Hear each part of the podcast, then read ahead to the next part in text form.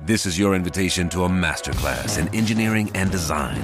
Your ticket to go from zero to 60 with the Lexus Performance Line. A feeling this dynamic is invite only. Fortunately, you're invited. Experience the exhilaration of the Lexus Performance Line and some of the best offers of the year on select models at the Invitation to Lexus sales event, now through April 1st.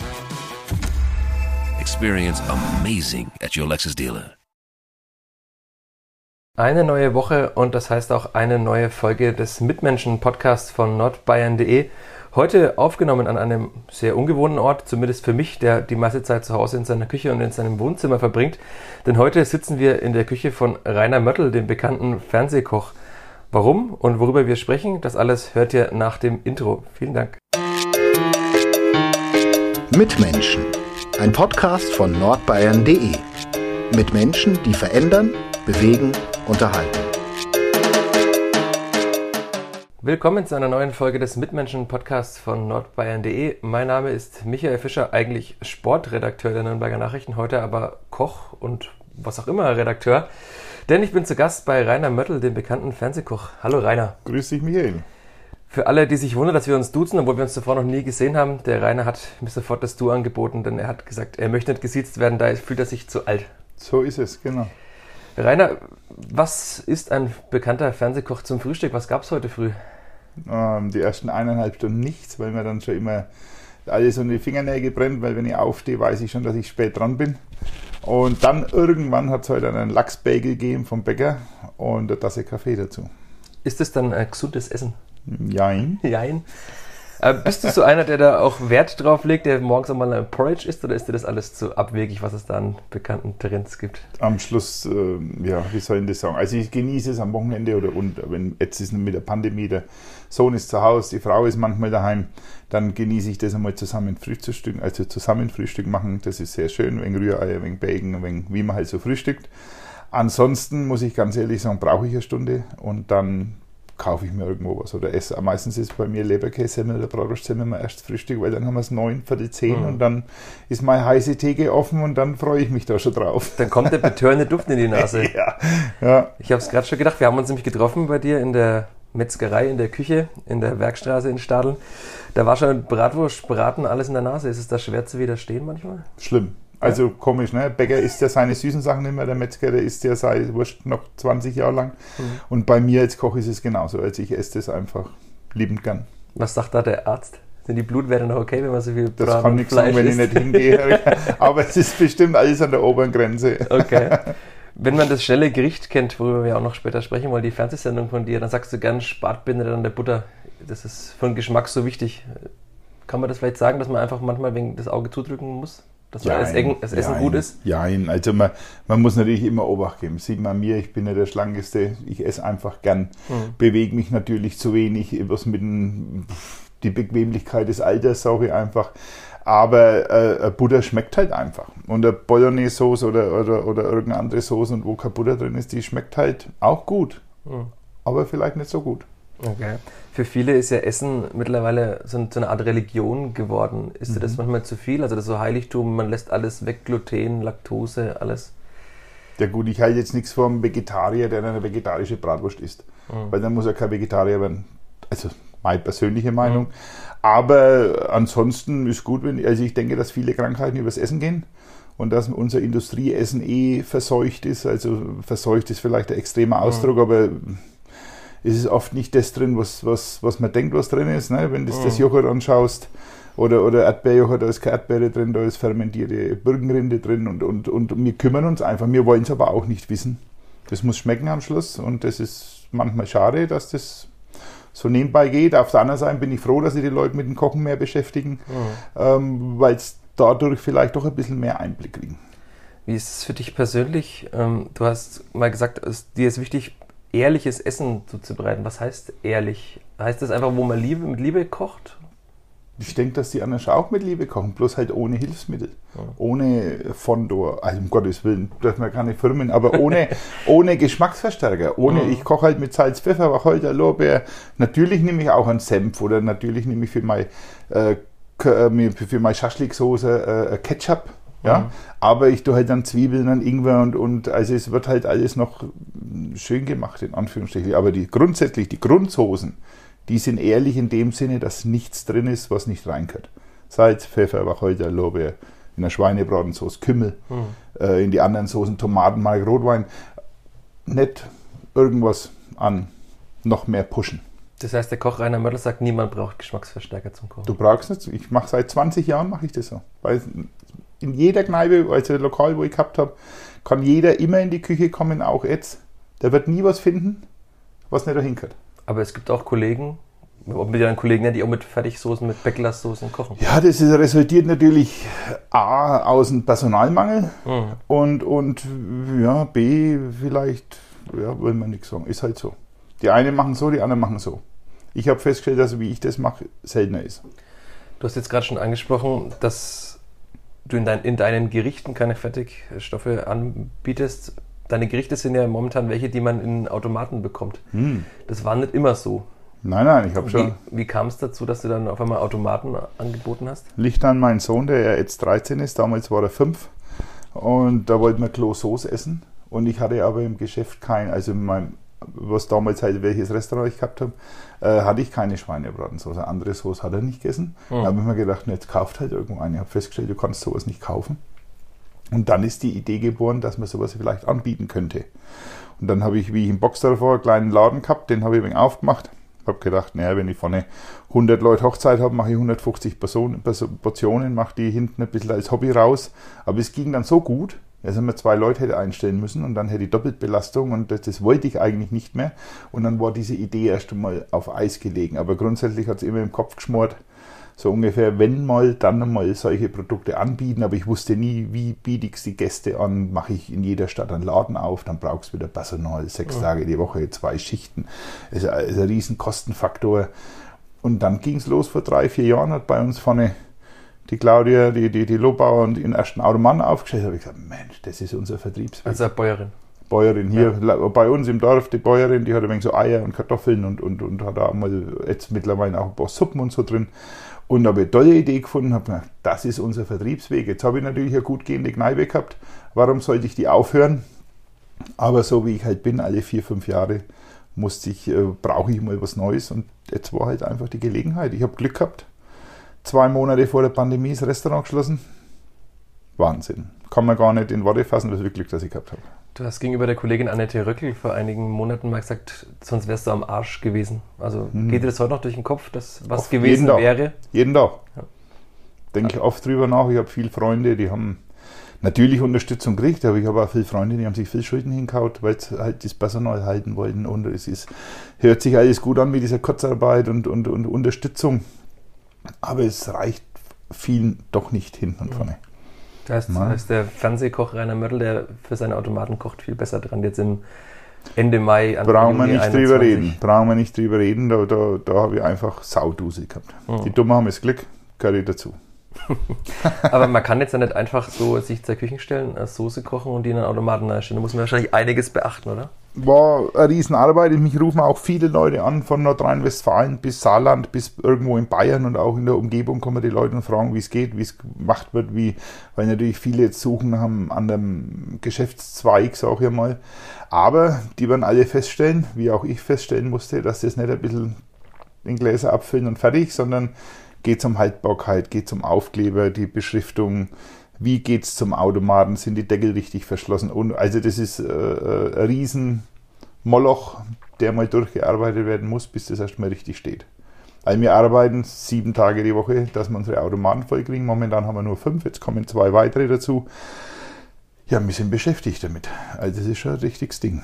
Fünf Automaten, die stehen in Stadeln, habe ich gesehen, an der Vierter Freiheit auf dem Markt steht einer. In, In Thon, in Markkauf steht einer, in Kadelsburg steht einer. Und der fünfte? Jetzt kommt, ne, zwei Stück sind in Automa äh, zwei Ah, Stück stehen in Stadeln oben, Okay. Mhm. damit am Wochenende der Stau nicht so groß ist. Also das ist dann, jetzt kommt dann einer nach Nürnberg rein, da gibt es dann so einen, so einen Hofladen, da kommen mehrere Automaten dazu. Okay. Da mache ich dann einen Automaten dazu und einen Imbiss. In der Hutergasse ist es dann in Nürnberg, mitten in der Stadt. Mhm. Und dann voraussichtlich am Blerrer in der U-Bahn-Station kommt noch ein Automat dazu. Dann habe ich Gott sei Dank sehr viele Anfragen für Standorte, viele Ideen, auch für fertiges Essen, wo man zum Beispiel Hähnchen geschnetzelt und Spätzle in einen Teller reinmacht. portioniert, vakuumiert, äh, dass die das bloß in ein Mikro stellen müssen für so kleine Betriebe mit 150 mhm. Leuten, wo keine Kantine mehr haben. Ja, also die Ideen sind da, die Umsetzung, das muss langsam wachsen. Aber wenn es jetzt schon wieder einen zweiten Imbiss gibt, dann ist er doch schon wieder leicht wie in einer ja, Gastroküche, oder? Ja, das war nicht meine Idee, da bin ich wenig so wie nennt man das, reingezwungen?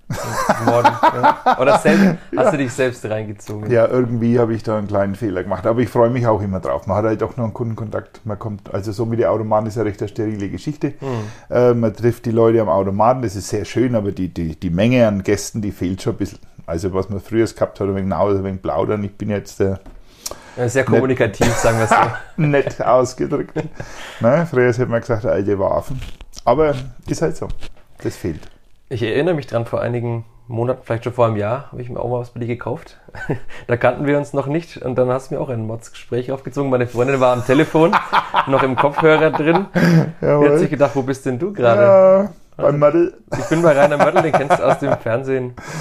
Warst Gespräch du schon immer so ein gesprächiger Mensch oder kommt es mit der Zeit immer mit vielen Menschen nee, ich glaube, ich war schon immer so. Ja. Meine Mutter hat mal gesagt, wenn man, äh, hätte man das gewusst, dass man der große Goschen so viel nützt. du bist äh, in Fach aufgewachsen, ja. wie ich auch. Das habe ich zufällig gefunden. Wunderbar. Mhm. 1968, wie war das da in den 70ern? Gab es da den kleinen Rainer, der immer schon Koch werden wollte oder wolltest du angeblich. Feuerwehrmann werden? Nein, nein, angeblich hat meine Mutter gesagt, dass ich mit sechs schon gesagt habe, ich will Koch werden. Kann ich mir fast nicht vorstellen, aber man ist halt so reingewachsen, im Dorf hat sie die Kneipe gegeben da hat man dann einmal mit 12, 13 seine ersten paar Mark verdient mit irgendwas tun halt. Und so ist man reingewachsen. Und dann habe ich erst Metzger lernen müssen, weil ich zu, zu ich bin mit fünf in die Schule gekommen. Realschule, Gymnasium, wieder zurück in die Hauptschule, Quali nicht geschafft und dann doch mal was lernen, so ungefähr. Und dann habe ich halt Metzger erst lernen müssen, weil ich halt zu jung war für einen mhm. Koch und habe dann auch gleich die Kochlehre gemacht. Ja gut, man wächst halt so neu. Und am Schluss war es kein Fehler. Ich bin ja dann auch viel im Ausland unterwegs mhm. gewesen, auf Kreuzfahrtschiffen, was sehr, sehr schön war, was, was ich auch als ähm, nötig empfinde für, für Köche. Die haben natürlich die Top-Chance, mhm. auf der Welt zu kochen. Und man muss nicht immer aufs Kreuzfahrtschiff, aber einfach in andere Länder. Man kriegt eine andere Weltanschauung. Man, man, man, man ist selber mal der Flüchtling, man ist selber mal der Ausländer. Ähm, das tut ganz gut solche Erfahrungen für zu Hause. Das war jetzt das Leben von Rainer Möttl im Schnelldurchlauf. Wir haben doch Zack. ein bisschen Zeit. Ich schaue drauf, wir nehmen gerade mal elf Minuten auf und Rainer Möttl hat schon sein ganzes Leben erzählt. Na, nicht einmal, da war er erst 25. Dann bist du jetzt erst 28. Dankeschön. Aber nochmal zurückzugehen, was war so das erste Essen, was du gekocht hast? Mal ein Rührei für die Familie? Oder kann, er da nicht, kann er da nicht sagen. Also ich glaube zu wissen, dass ich zu Hause nichts machen habe müssen. Okay. Also ich bin recht, wie nennt man so, zufrieden durch die Welt marschiert, so als Jugendlicher. Also die Mama hat gekocht? Mama hat gekocht, der Vater hat gekocht, wenn, wenn Feiertag war, so ungefähr. Die Mutter hat so unter der Woche gekocht, hat alles gepasst. Ich war der Kleinste zu Hause von drei Geschwistern, somit bin ich immer wegen mitgelaufen mhm. halt, im positiven Sinn. Lernt man da als Metzger vielleicht auch schon den Wert von Lebensmitteln gut kennen, weil man mal ein Tier selber schlachten muss? Oder hast du gar nicht ja. selbst geschlachtet, sondern nur Doch, verarbeitet? Ich, ich, musste, ich habe Gott sei Dank einen Betrieb gehabt, was heißt Gott sei Dank? Ich hatte einen Lehrbetrieb, da mussten wir nicht schlachten. Ich musste extra zu einer anderen Metzgerei, dass ich Schlachten lerne. Ach, der erste Schlachthofbesuch, da haben sie mir dann die, die Lohnschlechter bombendes äh, Rinderherz vor die Füße geschmissen. Da bin ich dann nach Hause, wurde mhm. durch. Beim zweiten Mal Schlachthof haben sie mir einen vollen Darm übers Kreuz gezogen, weil das halt damals der Metzgerspaß war, mhm. so ungefähr. Dann bin ich auch wieder nach Hause. Beim dritten Mal haben sie mir dann ein schliff, frisch geschliffenes Messer gegeben zum Schweine anstechen. Das frisch geschliffene Messer erzeugt, äh, dass sich die Arterie zuzieht. Also bei mir hat nichts geblutet, der Lohnschlechter hat wieder nachgestochen, hat es geblutet. Also ich habe immer das Gefühl gehabt, ich war zu dumm, dabei haben sie mich immer schön verarscht. Und mehr habe ich Gott sei Dank mit der Schlachterei nicht zu tun gehabt. Meine Prüfung habe ich bestanden, habe ich mit so einer kleinen Sparferger, da bin ich da anmarschiert, die anderen sind alle mit Riesenschweine anmarschiert. Das, naja, ich habe es überlebt, passt alles, aber grundsätzlich die Metzgerei hat sehr viel Spaß gemacht. Das ganze Wursten, das ganze, wie man Tier zerlegt, welche Teile für was. Also das war für meine Kochausbildung schon super. Also es ist äh, Top-Lösung. Ich bin ja als, als Kochlehrling in, in meinem Lehrbetrieb und habe die Gesellen erzählt, wie man was macht vom Fleisch her, weil mhm. ich es halt einfach gelernt habe. Also es ist schon sehr gut von Vorteil. Es gibt jetzt ja auch wieder den Trend, ähm, da gibt den Lucky Maurer, kennst du ja wahrscheinlich auch, den Fernsehkoch Nose to Tail, dass man ein Tier ganz verwertet. Ist das auch was für dich oder sagst du? Das ist eine gute Idee. Ja? Finde ich viel zu schade, also viel zu, wir sind viel zu verwöhnt. Wir machen immer nur Ländchen, wir machen immer nur Oberschale für Schnitzel. Wir wissen gar nicht, was man mit der Schulter, mit dem Füßler, mit dem Kopf. Also ich finde das eine sehr gute Idee. Ochsenschwanz, ein geschmorter Ochsenschwanz, es gibt nichts Besseres, da lasse ich jetzt Rinderfilet dafür liegen. Butterweich, schmeckt sensationell. Muss man wissen, wie man es zubereitet wahrscheinlich. Schmoren halt. Man muss sich die Zeit nehmen. Wie Beef Spare Ribs bei die Amis, die lassen das auch drei Stunden im Smoker. Na, also das ist, man muss sich einfach Zeit nehmen. Muss man dafür Werbung machen, weil viele sagen wahrscheinlich, aber Rinderfilet, das sehe ich nicht. Wenn ich es kaufe, dann ist es halt ein rotes Fleisch, das sehe ich nicht, dass das mal ein Tier war. Ne? Bei einem Rüssel oder bei einem Hirn, da sieht man Logisch. schon, dass es mal von einem Logisch. Tier kam. Ne? Ist kostet halt so. Überwindung. Ich glaube, dass wir oft die Realität verschleiern. Grundsätzlich ist jedes Stück Fleisch irgendein Tier gewesen, wo lebt. Ja, aber das, Aber wenn das schön verpackt ist und die, und die schöne Lichter und Farbe und dann macht man sich keinen Kopf. Und wenn man dann Mhm. 500 Gramm im Kühlschrank vergammeln lässt, dann sagt man sich, dann kaufe ich ein neues. Das ist schade. kostet ja bloß 2,99 So im ungefähr. Zweifel. Genau. Ist Fleisch zu billig? Das ist wieder immer Diskussion. Mm, Definitionssache. Wenn man aufgrund von Leben des Tier und, und, und unserem Konsum, dann ist es zu billig. Ich natürlich als Gastronom und Geschäftsmann sage, das ist schon in Ordnung. Ich muss ja auch Geld verdienen. Mhm. Und wo geht der Weg hin? Wie viel ist der Kunde bereit auszugeben? Da ist, ist so ein wenig so eine Spaltung. Jetzt springen wir mal ein bisschen. Du bist, hast ja gesagt, du bist auf das Kreuzfahrtschiff. War das nach der ersten Kochausbildung oder dann hast du erst Ach, mal ein bisschen mehr gemacht? Ich habe äh, Koch fertig gelernt, dann bin ich in Hotel Riesengebirge war das damals, war ein sehr gutes Hotel, haben wir die ganzen Vorbereitungen für die deutsche Nationalmannschaft gemacht, also für die deutsche Köche-Nationalmannschaft gemacht, waren ja fünf fränkische Köche in der Nationalmannschaft von zehn Köchen in Deutschland, also es war ganz interessant damals. Waren das Vorbilder für dich? Ah, Vorbilder, natürlich war es cool, mit denen zu tun und zu machen. So richtig Vorbild kann er das nicht. Ich habe nicht, nee, nee. Wer Nicht- war da nicht- alles dabei? Der Weidenhöher von der Kupferpfanne zum Beispiel, der, der, der Böse von, von, na, von Kraftshof drüben, ähm, der Baumann von der, von der Schwabacher Straße, also schon Mhm. Lanz drei Stück in der nahen Umgebung. Dann hast du den Rotter noch draußen gehabt. Also das waren damals alles die, die, die alten Götter. Mhm. Ne? Die haben das halt. Aber du hast sie nicht vergöttert, die Götter. Nein, ich habe es nicht vergöttert, aber ich habe es schon cool gefunden, mit denen und für die zu arbeiten. Mhm. Und dann sind die ja irgendwo hingeflogen und haben da die Deutschland vertreten als Kochmannschaft. War cool. Wir haben im, im Riesengebirge draußen schön vorbereitet, waren die Kapazitäten vorhanden mit, mit, mit Apothekerschränke als Kühlschränke. Also da hat damals der Eigentümer echt Geld reingesteckt und war sehr schön, war edel. War tolle Erfahrung. Da war dann ein Koch und der hat mir erzählt, dass er am Gattersee gearbeitet hat und dieses Jahr hat er keine Lust mehr. Und dann habe ich gesagt, Mensch, das wäre vielleicht was für mich. Da bin ich dann gerade so 19 geworden, 18, 18 bin ich geworden. Und habe mein erstes Auto und auf ging es an Gattersee und dann habe ich da unten gearbeitet, ein halbes Jahr, also eine Sommersaison, war sehr, sehr schön. Deutsches, äh, deutsch geführtes Hotel am Gattersee. Hat man mehr Leute getroffen aus Franken wie daheim manchmal, also war Wahnsinn, was man da alles getroffen hat. War cool, war echt schön. Und vom Gattersee bin ich direkt, habe mich dann das Schiff angerufen. Wir hätten jetzt Zeit und jetzt Platz für dich. Und dann habe ich gesagt, tut mir leid, ich habe noch einen Vertrag hier bis Ende Oktober. Und dann haben die mir den Gott sei Dank aus Kulanz vier Wochen verkürzt.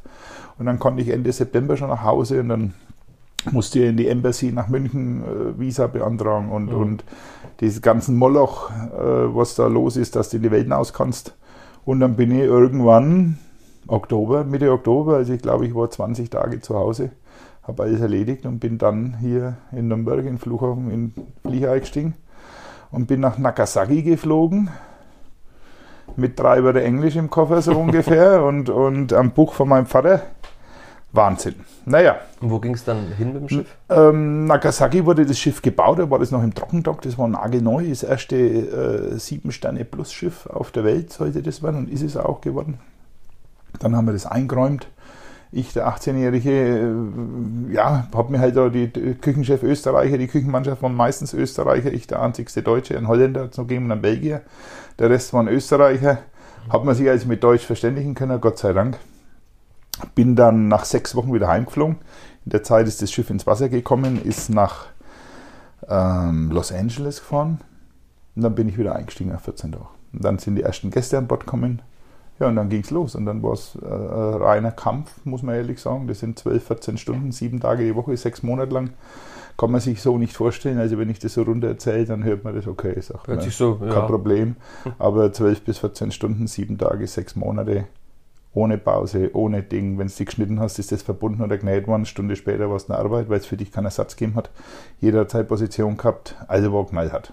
Denkt man irgendwann ans Aufgeben, denkt sich, was habe ich da eigentlich Ich habe nach sechs Wochen geschworen, ich gehe nie mehr aufs Schiff. Ich habe die sechs Monate auch, äh, nach sechs Monaten, ich habe diese sechs Monate auch nur durchgehalten, weil ich daheim die Klappe zu groß gehabt habe. Weil ich gesagt habe, der Mörder geht aufs Schiff, Jungs, hä? Na, so ungefähr. War richtig harte Zeit. Doppelkabine Inside, also sprich ohne Fenster, hast kein Zeitgefühl. Der Wecker ist mit dem Strommodus nicht klargekommen, bin ich früh um vier Uhr aufgewacht. Ab in die Arbeit war noch keiner da. Denke was ist denn los? Ah, zu früh wieder runter, zwei Stunden geschlafen, wieder in die Arbeit. Man kriegt nichts mit. Also die ersten sechs Wochen habe ich kein Tageslicht gesehen. Das kann man auch nur als junger Mensch wahrscheinlich wegstecken, oder? Ja, gut, das ist halt die Zeit gewesen. Das ist, na, ist wie es ist. Das war aber trotzdem ganz cool. Wenn der dein Partner, der wo mit dir in der, in der Kabine war, aufgestanden ist, hast du entweder im Bord sein müssen oder im Bett. Du hast nicht zu zweit laufen können. Also nur mal um die Vorstellung der Kabine. Es war ein Stockbett, ein ganz dünner, schmaler Gang, hoher Klappschreibtisch war. Wenn der aufklappt war, hat eh keiner mehr laufen können. Und das Bad war zwei Drittel kleiner. Also das war Dusche mit, mit, mit Vorhang, wo du, wenn du dich gedreht hast, dann hat der Vorhang an dir geklebt. Also das war kein Überrenner. Es war in Ordnung. Dafür warst du auf dem besten Schiff der Welt. Das haben dir die schon immer oft noch eingerichtet. Und nach sechs Monaten habe ich es endlich geschafft, habe hab frei gehabt, habe mir gedacht, nie mehr gehe ich da drauf. Und dann bin ich heimgekommen, habe festgestellt, dieselben Leute in derselben Kneipe mit dieselben Geschichten zur selben Uhrzeit. Es hat sich daheim nichts geändert. Das war wie eine Zeitkapsel zu Hause. Und dann bin ich wieder zurück aufs Schiff. Die haben dann angerufen und gesagt, wie schaut's aus? Ich habe gesagt, ja, ich bin wieder fit. Musste ja zwei Monate Urlaub machen. Und dann bin ich wieder aufs Schiff. Und ab dem Tag hat es mir dann Spaß gemacht. Dann Weil man, weil man den Alltag kennt. weil man hier in Alltag kennengelernt hat oder dass der wieder vorhanden war, den wo man eigentlich nicht mehr wollte. Und man hat das andere mehr schätzen gelernt. Ich meine, das war schon toll. Du, du gehst in Los Angeles ins Bett und wachst in Sierra Nejo auf und, und am nächsten Tag wachst in Acapulco auf und am übernächsten Tag, wir haben zwar immer bloß Mittagspause gehabt, drei Stunden, vier Stunden, aber diese Touren sind ja zwei, drei Monate gegangen, also hast du alle zwölf Tage immer drei, vier Stunden am selben Ort gehabt. Und wenn du jetzt London anschaust, dann hast du halt einmal im Big Ben angeschaut, das nächste Mal hast du was anderes angeschaut und na, so hast du halt das zwei, drei Monate verteilt. Das haben wir in Mexico City so gemacht, äh, in, in Acapulco so gemacht, das haben wir in Los Angeles so gemacht, in New York, in, also da kann ich dir die ganzen Städte der Welt, wo an der Küste Dinge aufzählen, da waren wir. Und es war cool. War Hast echt die cool. ganze Welt gesehen mit Mitte 20 schon. Ja, für die damalige Zeit schon äh, äh, Hammer gewesen. Und gesehen ist natürlich eine Definitionssache. Mit Land und Leuten hast du nichts zu tun gehabt. Du hattest eine Kneipe, ich war 12, 16 Mal in Hawaii. Hört sich cool an. Aber wir sind da erst nachmittags angekommen. Dann haben wir, haben wir uns geschickt. In Hawaii hat es das letzte Weißbier gegeben vor Asien. Hat, war wirklich so. Hat es immer das Lied gegeben, es gibt kein Bier auf Hawaii, hat nicht gestimmt. Hat es das Hofbräuhaus in Hawaii gegeben, in Honolulu. Und da sind wir abends mit 10, 15 Köchen mit der Stretch Limousine hingefahren, haben uns über einen Crew Officer buchen lassen. Und dann hat man zweieinhalb Stunden Zeit. Und da war dann damals der Easy, der wo äh, Over the Rainbow gesungen hat. Der war da drin gesessen, dicker Hawaiianer hat Elvis gespielt, muss ich denn zum Städtele hinaus und versucht deutsche Lieder zu zelebrieren, hat besser gejodelt wie Österreicher und der, und der Deutscher zusammen. War cool. Dann haben wir Weißbier getrunken, so viel wie geht, und dann sind wir um halb zwölf wieder zurück aufs Schiff, weil um zwölf sind wir abgelegt. Bier ist ein gutes Stichwort. An dieser Stelle könnten wir unseren Werbespot doch ganz kurz von Pyrasa einspielen. Werbung. Regional, heimatverbunden und einzigartig. Das sind die Geschichten hier bei uns im Mitmenschen-Podcast. Und die Philosophie der Pyraser Brauerei. So unterschiedlich die Metropolregion Nürnberg mit ihren Mitmenschen ist, so vielfältig ist auch das Pyraser Sortiment. Von Bier über Limonaden und Säften bis hin zu Mayu, dem neuen Erfrischungsgetränk aus Guayusa-Tee. Die Pyraser Landbrauerei hat für jeden das richtige Getränk. Wie lange warst du dann auf dem Schiff? Mehrere Jahre? Fünf Jahre. Also fünf Jahre äh, mit immer mit äh, sechs Wochen Pause, sechs bis acht Wochen. Meistens ist man früher eingestiegen. A war man pleite und, und B äh, bloß letzten zwei Monate daheim. Ne, nach fünf, sechs Wochen, wir haben gute Gelder verdient für die damalige Zeit. Der Dollar war gut gestanden. Ich habe richtig gutes Geld verdient, aber ich habe auch immer geschafft, das in diesen sechs Wochen durchzubringen. Also meine, meine Mutter hat gesagt, dass der du, also meckert du nicht übers Geld, weil du hast ein Einfamilienhaus versoffen, so ungefähr. Das stimmt. Also natürlich nicht versoffen, aber man hat es verlebt, man hat so gelebt, wie die Gäste gelebt haben, bloß die uns sich leisten können. Und wir nicht. Das heißt, was war das dann? Irgendwelche Partys mit Champagner? Nein, nein. Aktionen wie in San Francisco Auto kaufen, zu dritt, drei Köche. Und dann sind wir losgefahren über San Francisco, Los Angeles, Ciudadanejo, Mex äh, Acapulco, rüber Mexico City hoch von Lauderdale. Waren wir gute zwei Monate unterwegs. Geld war fort. Was braucht halt. War so. Oder wir sind in Fort Lauderdale ausgestiegen, haben äh, die Suite im Nein, Disney World hat jeder sich, also drei Köche waren wir da wieder, jeder eine Suite, unten zwei Lamborghini, ein Ferrari. Nach zwölf Tagen war es Pulverfahrt. Sind wir heimgeflogen auf Geschäftskosten, bei der Mutter auf der Couch geschlafen, nochmal zwei, drei Wochen. Und dann hat man wieder in Norwegen angerufen auf der Agentur und hat gesagt, hey, ich bin wieder fit, ich könnte wieder einsteigen. Fakt war, dass man einfach pleite war. Das klingt jetzt aber nicht nach, als ob du es bereuen würdest. Nein, überhaupt nicht. Das war alles Sensation. Da, da kann ich dir Geschichten noch erzählen, die schon 20, 25 Jahre alt sind, aber die sind halt bis heute noch haften geblieben. Das waren Erlebnisse, die erlebt man so nicht. Und dann hast du irgendwann deine Frau kennengelernt, hast du gedacht, jetzt muss ich doch wieder daheim bleiben in Nürnberg fit. So ungefähr, da kam erst noch eine Freundin dazwischen. Okay. Und ja gut, ich hab, bin dann vom Schiff runter. Ich, ich war dann damals schon Sous-Chef, ich war der jüngste Sous-Chef auf Cruise Industry mit 21.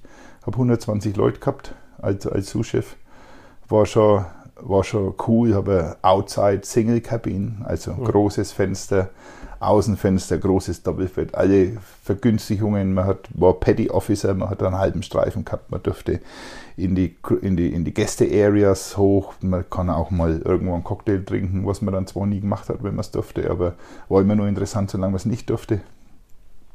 War, war schon dann lässig, aber natürlich auch immer noch viel Arbeit. Also man erzählt ja nur die schönen Geschichten, die, die, die, die schlechten, so diese harte Zeit einfach, dass man früh um sieben zum Metzger dann in Gefrierer bei 21 Grad reinging, um einmal das Gesicht vor den Gefriergebläse zu halten, dass man irgendwie wieder ein bisschen Frische kriegt, mhm. weil man nachts halt einfach ins Bett ist, tot reingefallen ist und in der Früh steht man genauso tot wieder auf.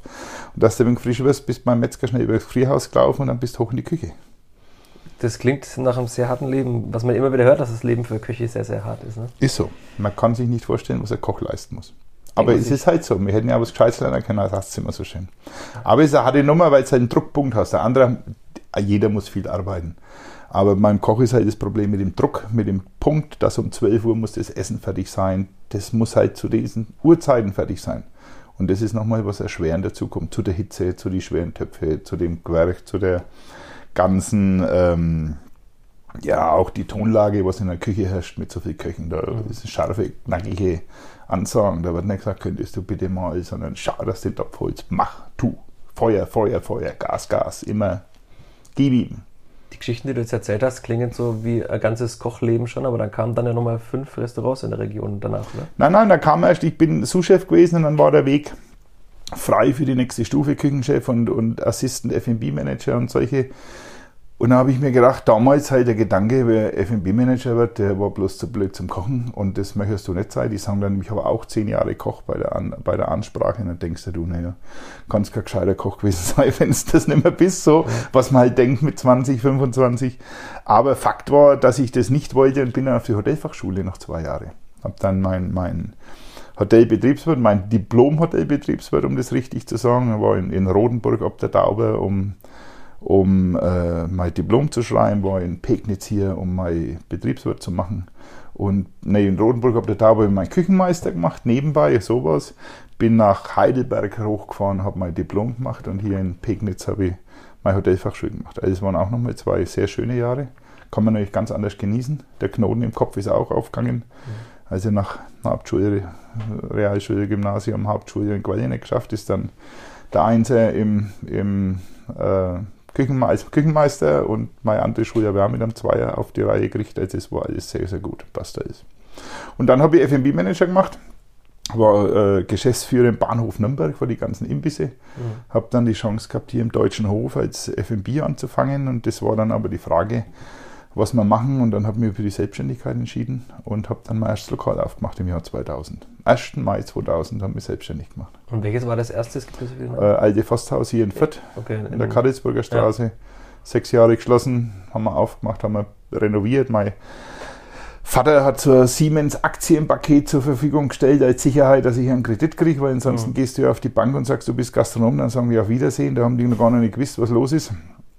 Also ich habe da Gott sei Dank ein paar Mal gekriegt und, und habe das auch nach drei Jahren wieder zurückgeben können. Das, diese Sicherheit an meinen Vater, das war halt mein Stadtkapital.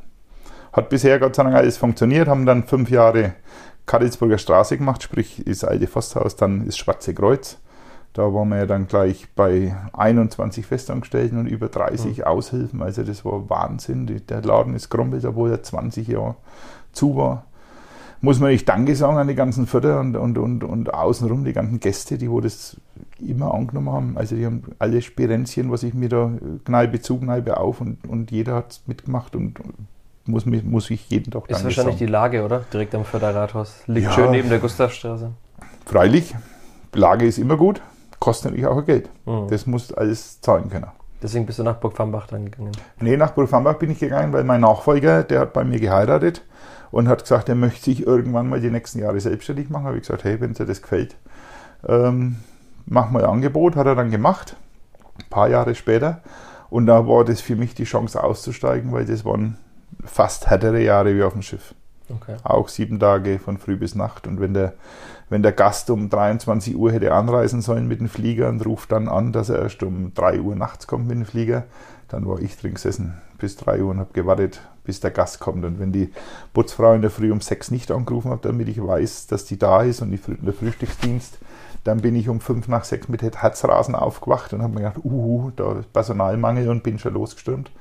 Also das war hart, aber war gut. Hat alles gepasst. War sehr schön. War super das Schwarze Kreuz wieder hochzukriegen, war, war eine Sensation. Super. Das klingt jetzt alles nach einem Leben mit Vollstrom. Immer. Kommst du irgendwann auch mal runter? Muss man nicht. Muss man nicht. Nur der langweilig. Also ich denke immer mal wieder, Mensch, wieder so viel Arbeit, wieder so. Aber es hat schon gepasst. Ich habe mich dann nach dem Schwarzen Kreuz gefreut auf ein kleineres Lokal mit, mit mehr Ruhe. Das war dann aber auch nicht mehr Ruhe, weil wenn du weniger Personal hast, musst du da wieder mehr arbeiten. Ähm, habe dann fünf oder sechs Leute Personal in der Krone gehabt in Burg Hambach. Wobei mir richtig Freizeit losging, war dann in Boxdorf im, im Rheiners, mhm. Weil ich da halt ja nur Veranstaltungen gemacht habe. Wir haben nur Mittwochs à la carte gehabt, die anderen Tage nur Veranstaltungen. Und das war das erste Mal, wo ich mit Freizeit in Berührung kam. Sprich, Silvester zu Hause. Der war dann so langweilig, dass ich gesagt habe, wenn nächstes Jahr das wieder so langweilig ist, machen wir das Lokal wieder auf. wir haben natürlich probiert, das Lokal aufzumachen an Silvester, aber da ging es halt, Schwarze Kreuz war der Überrenner, da ist jemand, mhm. jeder heimgelaufen oder man ist irgendwie nach Hause gekommen. Boxdorf war es natürlich nicht mehr so mit den mit die Anbindungen, da war das schon schwieriger. Da hat man den ersten Silvester, das, der war nicht schlecht, aber, aber er war kein Überrenner. Und somit haben wir dann Silvester zugemacht. Und dann gibt es von Düterheim, ganz klassisch. War cool. Nein, wir sind dann zwei Jahre später auf Skifahren gefahren. Okay. Sonst äh, hätte ich vielleicht auch wieder das Lokal aufgemacht. Und meine Frau vielleicht, vielleicht Angst gehabt. Und dann kam irgendwann die Entscheidung, ich habe keine Lust mehr auf Restaurant. Nein, das Nach stimmt nicht. Reiners. Oder Nein. war das eine Entscheidung für die Automaten und gegen? Die, diese gegen? Idee ist ja da vor acht Jahren geboren mit der Schweinebratensoße. Mhm. Und die Zeit ist gekommen, da drüben hat es halt nicht mehr gepasst für mich. Und wir haben uns getrennt und dann ähm, war diese Idee mit den Automaten vorhanden. Und dann habe ich das mehr verfolgt wie ein neues Lokal. Also ich habe viele Angebote gekriegt für neue Lokale. Deutschsprechende, äh, äh, also ein falscher Satz. Deutsche Gastronomen sind sehr mhm. rar gesät, sage ich mal. Und Kneipen gibt es viel oder Restaurants. Also da kommen dann viele Leute auf dich zu und sagen, Mensch, das hätte ich, das hätte ich, das hätte ich. Tolle Lokale, schöne Lokale. Aber das war vom Gedankengut hat es halt nicht reingepasst. Und das mit den Automaten ist was komplett Neues. Das hat mir richtig heiß gemacht, da war ich kribbelig und, und dann habe ich das verfolgt. Und dann ist ein paar Meter entfernt von deinem Wohnhaus äh, eine Metzgerei leer geworden. Genau, der, der ist, war schon über ein Jahr leer gestanden. Hat auch einige Überzeugung gekostet, weil nämlich der Bäcker neben dran sagt, hier, der Metzger bringt mehr Kunden und die, die, die angesiedelte Kaufmarkt oder der, der wo halt da oben die Sachen verkauft, äh, der hat auch gesagt, der Metzger bringt mehr Kunden, die haben, die haben sich das halt nicht vorstellen können. Und am Schluss ging es so gut, dass jeder gesagt hat, Mensch, die Umsätze sind rechts und links gestiegen, weil dort doch so viele Kunden kommen, das hätte man nicht gedacht und seitdem ist auch alles Ruhe und all jeder ist zufrieden. Das ist ja auch gut, ne? man geht an die Kasse, zahlt mit seinem Einkaufswagen und nimmt sich noch ein Schnitzel oder Bratwurst mit. Das ist an der heißen Theke, die genau. hat man natürlich nur gemacht, weil der Metzger schon immer die heiße Theke hatte. Und dann habe ich gesagt, na warum nicht, wir sind eh da. Hm. Am Schluss ist es doch viel Arbeit. Man muss, ich habe extra jemand eingestellt dafür. Aber es funktioniert, passt alles. Und wir machen halt an Imbiss machen wir wirklich nur fünf verschiedene Sachen. Und äh, ansonsten Bratwurst, Leberkäse, Pizza-Leberkäse, Schnitzeler, ja, ne? Eine Fleischküchli selber gemacht, die, die gehen recht gut. Passt. So was Vegetarisches? Ich habe nichts gesehen auf der Karte. Nee. Gibt's nicht. Brötchen mit Senf, wenn du Lust hast. Das muss man dann ja, beim Bäcker soll, kaufen nebenan. Was sollen bei der heißen Theke vegetarisch machen? Das musst du im Automaten kaufen. Da haben wir zurzeit vegetarisches Chili con Carne drin oder Chili sin Carne. Kichererbsen haben wir dafür rein anstatt Hackfleisch. Das schmeckt sehr, sehr gut. Und jetzt, wenn dann die Spargelzeit vorbei ist, Spargelsalat haben wir drin. Äh, wenn die Spargelzeit vorbei ist, geht Pfifferlingszeit los, dann machen wir Pfifferling in Rahm. Also da im Automaten sind immer zwei, drei vegetarische Sachen drin. Und das Hauptgeschäft ist auch der Automat, nicht der Imbiss. Der Imbiss ist eine Art angenehmes Hobby. Wir haben vorhin schon äh, kurz über das schnelle Gericht gesprochen. War das für dich immer Ziel, ins Fernsehen zu kommen Nee, oder dachtest du dir auf keinen Fall? Bin ich dazu gekommen wie die Jungfrau zum Kind. Mein Freund Eddie Assmann, von jetzt, wo man Bamme-Stream ist, im Buch, der hat jemanden beim Frankenfernsehen kennt und der Frankenfernseh-Typ hat jemanden gesucht, der im Fernsehen kocht. Und dann haben sie den Eddie angesprochen und haben gesagt, hey Eddie, wie schaut's aus, der ist das machen. Hat er gesagt, lass mich mit, in Ruhe mit so einem Scheiß, frag ihn mal, der macht sowas. so ungefähr waren die Worte. Ne? Und dann haben die angerufen und gesagt, sie suchen einen fränkischen Koch mit Charakter. Habe ich gesagt, ja, komm vorbei. So sind wir dazu gekommen. Und dann haben wir ja drei Stunden Drehs gemacht für fünf Minuten Sendezeit am Anfang. Da habe ich dann eben so geschmorten Ochsenschwanz, der dann drei Stunden schmoren musste mit fünf Leuten Team und drei Kameras und jeder stand um den Ofen und wartete, bis der Ochsenschwanz weich wird, also nichts vorbereitet im Vorfeld und so. Also war, naja, und jetzt machen wir ja nur noch kurze Gerichte, wo wirklich realistisch sind, wo nicht hier zwei Stunden Garzeiten dazwischen sind. Aber funktioniert ganz gut, die Leute gefällt's. Liegt wahrscheinlich an die Fehler, was ich oft so mache. Ne? Das, ist Das macht es ja wahrscheinlich aus, oder? Weil es authentisch ist. haben mir die Leute gesagt, ja, das ist richtig. Am Anfang haben wir gesagt, müssen wir rausschneiden, müssen wir raus, kann man nicht machen. Aber dann, da ging es dann oft um die Zeit und wir machen ja vier Sendungen an einem Tag. Da war das nicht so, wie soll ich sagen, man hat nicht einfach eine Sendung wiederholen können. Das dauert ja alles zwei, drei Stunden. Und dann haben wir gesagt, jetzt lassen wir es drin. Und dann hat damals die Regisseurin angefangen mit einem fränkischen Wörterbuch und der Ivo, wo das jetzt macht, der, der macht das ja noch ein wenig, das haben wir ein wenig mehr ähm, im YouTube-Auftritte, also da, die machen ja richtig und tun, ähm, ist schon klasse, ist interessant. Hat auch Vor- und Nachteile, natürlich der kleine fränkische Promi-Status. Also ich sage immer, ich bin Ü-Promi, überflüssiger Promi. Ich bin gar kein Promi, ich bin so wie ich immer bin, ob ich jetzt Fernsehen mache oder nicht. Aber man hat schon Vorteile, wenn man mal irgendwo hingeht und dann hast ach, der Fernsehkoch ging ganz schnell rein. Gibt es schon. Gibt schon. Nimmt man das auch muss gern man, an? Muss man, man, manchmal nimmt man es auch gerne an, ja.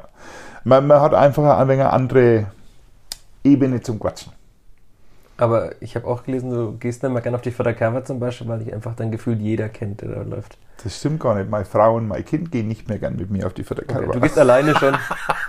Wenn ich alleine gehe, also ich gehe ja selten alleine auf die Förder, wir gehen schon in der Familie, aber die nervt es schon.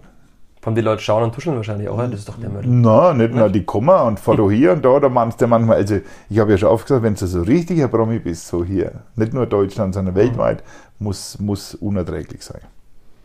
Würdest Weil's du gerne halt- mal darauf verzichten? Oder sagst du, es ist auch schön, weil dann, wenn die Leute einen mögen und Hat Vor- und Nachteile. Ja. Wenn du im Straßenverkehr nicht so funktionierst, wie es funktionieren solltest, dann kriegst du sogar E-Mail, da, da drin steht, auch der Fernsehkoch hat sich nach den Okay, Verkehrsregeln zu, zu richten. Ja, das ist der Nachteil, weil die halt jeder kennt. Mhm. Aber es gibt da viele Vorteile, passt alles. Es hält sich alles in der Waage. Ich habe noch keine schlechten Erfahrungen damit gemacht, sagen wir mal so. Okay.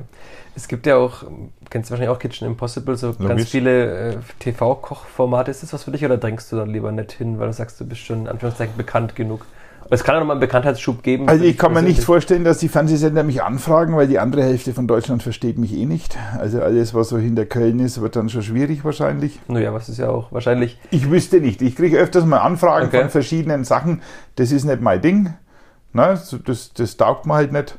So, so, äh, ich kann es ja gar nicht mehr sagen, hier die, die Würde, wo sich vergleichen da. Jetzt habe ich eh kein Restaurant mehr. Jetzt, ne?